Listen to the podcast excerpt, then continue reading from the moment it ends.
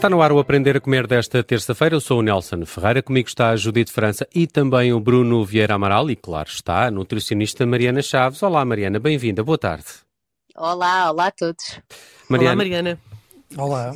Mariana, uh, uh, setembro, há sempre belas canções sobre setembro. Foi em setembro que te conheci, o Bruno Vieira Amaral adora esta. Mas vamos falar do regresso à rotina. É isso que também nos traz o setembro, não é?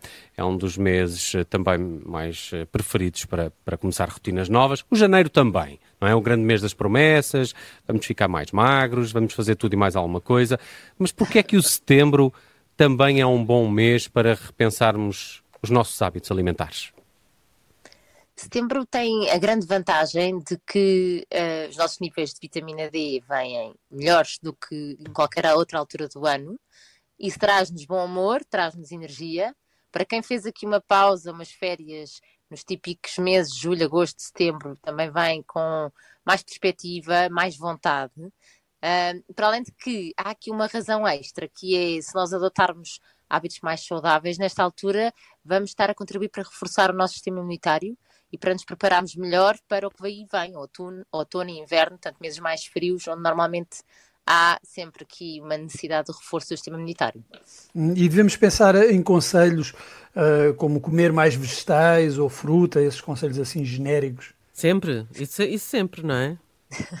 é assim, apesar de serem boas intenções, uh, todos nós queremos alcançar mais consumo de alimentos saudáveis, a verdade é que uh, quem estuda os comportamentos, portanto, quem nos diz que setembro e janeiro são os bons meses para nós atuarmos e realmente termos aqui algumas promessas, mas para as cumprir, dizem que uh, esses objetivos assim mais latos, mais gerais, a regra acabam por ser muito bem intencionados, mas não nos levar a grande lado, uhum. porque não faz realmente uma mudança de hábitos. Uhum. Ou seja, precisamos de ter aqui objetivos mais concretos para serem atingíveis e também para nos dar a sensação de satisfação quando nós os concretizamos, porque é disso que se trata quando queremos alterar hábitos alimentares. Portanto, nós uh, começamos a criar hábitos alimentares desde sempre e eles começam a ficar enraizados. Uhum. Portanto, quando nós queremos com muito boa vontade alterá-los de forma positiva, temos que ser realmente concretos, senão e, não vamos conseguir trabalhar. E consistentes, não é?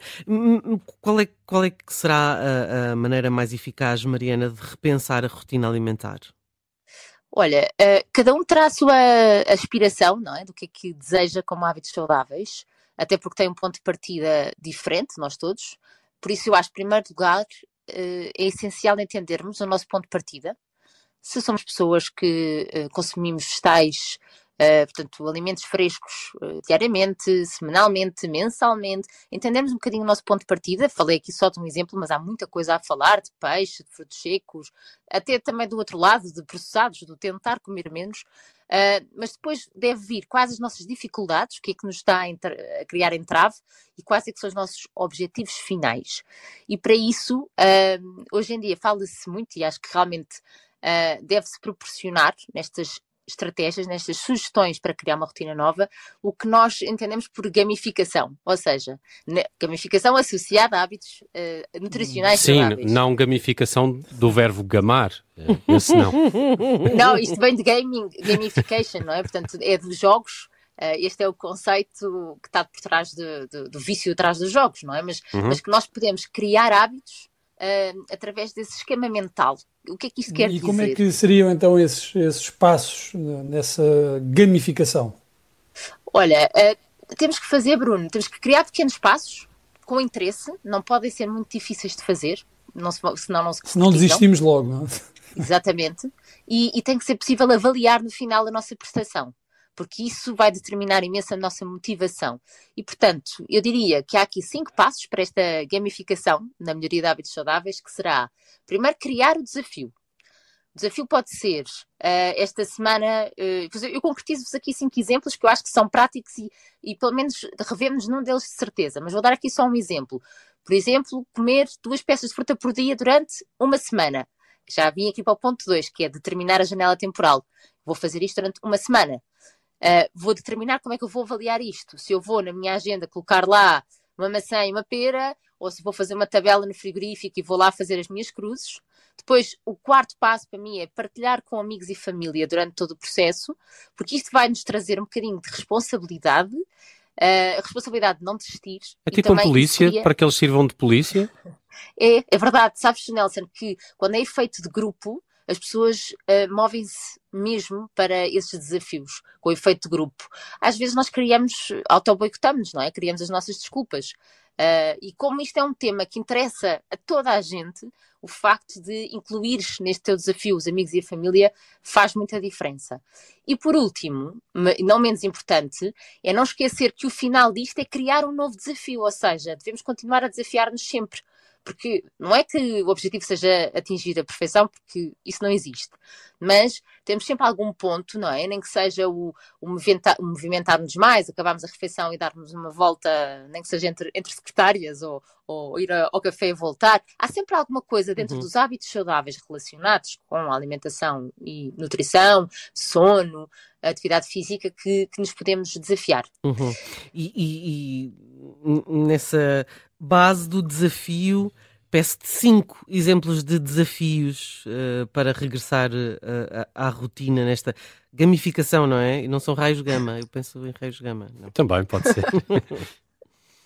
Olha, então vou aqui deixar cinco exemplos. Portanto, o primeiro, que eu acho que nesta altura do ano muitas pessoas tentam fazer, é, por exemplo, uh, planear quatro refeições por semana, e cá está, vou dizer, durante um mês. Portanto, já estou aqui a dizer o desafio e a janela temporal. Isto, a semana tem sete dias, claro, mas ao terminarmos quatro refeições, provavelmente vamos conseguir aproveitar para o quinto dia ou para o fim de semana. E, e principalmente é uma coisa realista, porque se nós tentarmos definir sete refeições, primeiro, há uma que nunca vai acontecer, vai haver desperdício alimentar, portanto, quatro eu penso que é um ótimo desafio. O segundo seria, por exemplo, criar pares de refeições para cozinhar apenas duas ou três vezes por semana. O que é que eu quero dizer com isto? Uh, pares, ou seja, definir duas refeições que eu posso fazer no mesmo dia, na mesma hora, para quê? Para poupar. Uh, poupar literalmente em termos de ingredientes, eu posso fazer dois refogados ao mesmo tempo, eu posso comprar peixe fresco e fazer num peixe cozido e no outro uma sopa de peixe ou uma massada de peixe. Uh, terceiro, porque poupo muito tempo, não é? E isso é fundamental. Por isso eu sou sempre apologista de que definimos quatro refeições para a semana, mas tentamos fazê-la, por exemplo, no domingo e na quarta, ou na segunda e na quinta, e com isto conseguimos ir uh, poupando tempo e organizando bem a nossa semana. Um terceiro desafio poderia ser comer três tipos diferentes de vegetais por semana. Isto é, é um clássico, as pessoas entrarem na rotina e de repente só comem brócolos, ou só comem alface, ou só alface com tomate. E se nós nos obrigarmos a dizer, bom, isto vai ser, uh, vou fazer aqui, por exemplo, um assado de legumes em que vou fazer dois tabuleiros. E normalmente eu aconselho sempre fazer os legumes separados, porque podemos sempre misturá-los na hora. Uns cogumelos à direita no, no tabuleiro, uma courgette à esquerda. No outro tabuleiro posso fazer uns, uma couve-flor para um lado e, por exemplo, os brócolis para o outro, ou um pimento para o outro e guardo no, no meu frigorífico. Também, por exemplo, cortar couve, coração em juliana e deixar no frigorífico para uh, num dia pode ser só cozer, no outro pode ser juntar uma massa e um frango e já está um jantar ótimo. Há aqui vários, também não esquecer uh, as alfaces, mas também as alternativas em rúcula, em espinafres crus, portanto, outras alternativas de saladas. Comer três tipos diferentes de vegetais por semana é uma coisa bastante execuível, mas deve ser planeada. Quarto desafio que eu proponho, por exemplo, aplicar uh, o Five a Day, que foi uma campanha em Inglaterra que se desenvolveu para as pessoas consumirem por dia cinco porções de frutas e vegetais. E há muita gente que chega ao final do dia e, se for pensar para trás, talvez consumiu duas porções. Uma porção, se formos generalizar, é mais ou menos uh, o que cabe numa mão. Portanto, uma maçã, uma mão de alface, uh, uma pera, uh, uma cenoura, assim, cortada, uma, uma, cenoura grande. Portanto, isto, por exemplo, aplicar o 5 a day, as 5 porções de frutas e vegetais, durante 10 dias. E o último exemplo, que já fiz, uh, já desafiei várias pessoas a fazer, que é o beber 2 litros de água por dia por 30 dias, que é muito engraçado, porque no princípio as pessoas estão em esforço e no final já fazem aquilo de forma automática porque já sentem a sede necessária para beber essa quantidade toda de, de água ou chá. Sabem, eu, eu adorei este episódio com a Mariana Chaves, principalmente estes cinco uh, conselhos que ela nos deixou para gamificar o regresso à rotina. Uh, porque eu acho que já cumpro grande parte deles. Uh, estou de parabéns. Ai, que bom, É verdade, é verdade. Deixa eu ver É, quanto. Olha, e o água- bem, Já e o podes, ir, já podes ir para a escola. Estou pronto para a rotina do dia a dia. Uma coisa que eu não gosto tanto, e só aqui um pequeno à parte, que estamos a ficar sem, sem tempo. Esta coisa de cozinhar, por exemplo, uh, uh, planear, não é? Uh, cozinhar só duas a três vezes por semana, a mim causa mais impressão, porque eu detesto comer comida do outro dia. Uh, a Mariana já me explicou mon- montes de vezes que não tem qualquer problema, que as coisas aguentam no frigorífico muitos dias, alguns dias, vá. Mas cozinhas todos Sim, os dias três. não tem mal. Três Isto dias, é- eu ao o- segundo. O, conselho é para as Ah, pessoas segundo que dia. vão eh, tentar-se num takeaway, não é?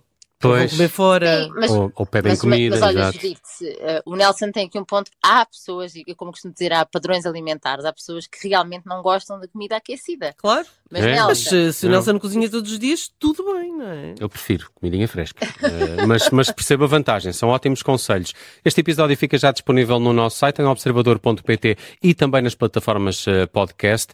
Grandíssimos conselhos aqui da Mariana Chaves a propósito deste regresso à rotina e como é que podemos também repensar os nossos hábitos alimentares. Claro, melhorando-os e parece que setembro é um ótimo mês eh, para isso. Para a semana estamos de regresso com o Aprender a Comer e com a Mariana Chaves. Até lá, Mariana. Obrigado. obrigada.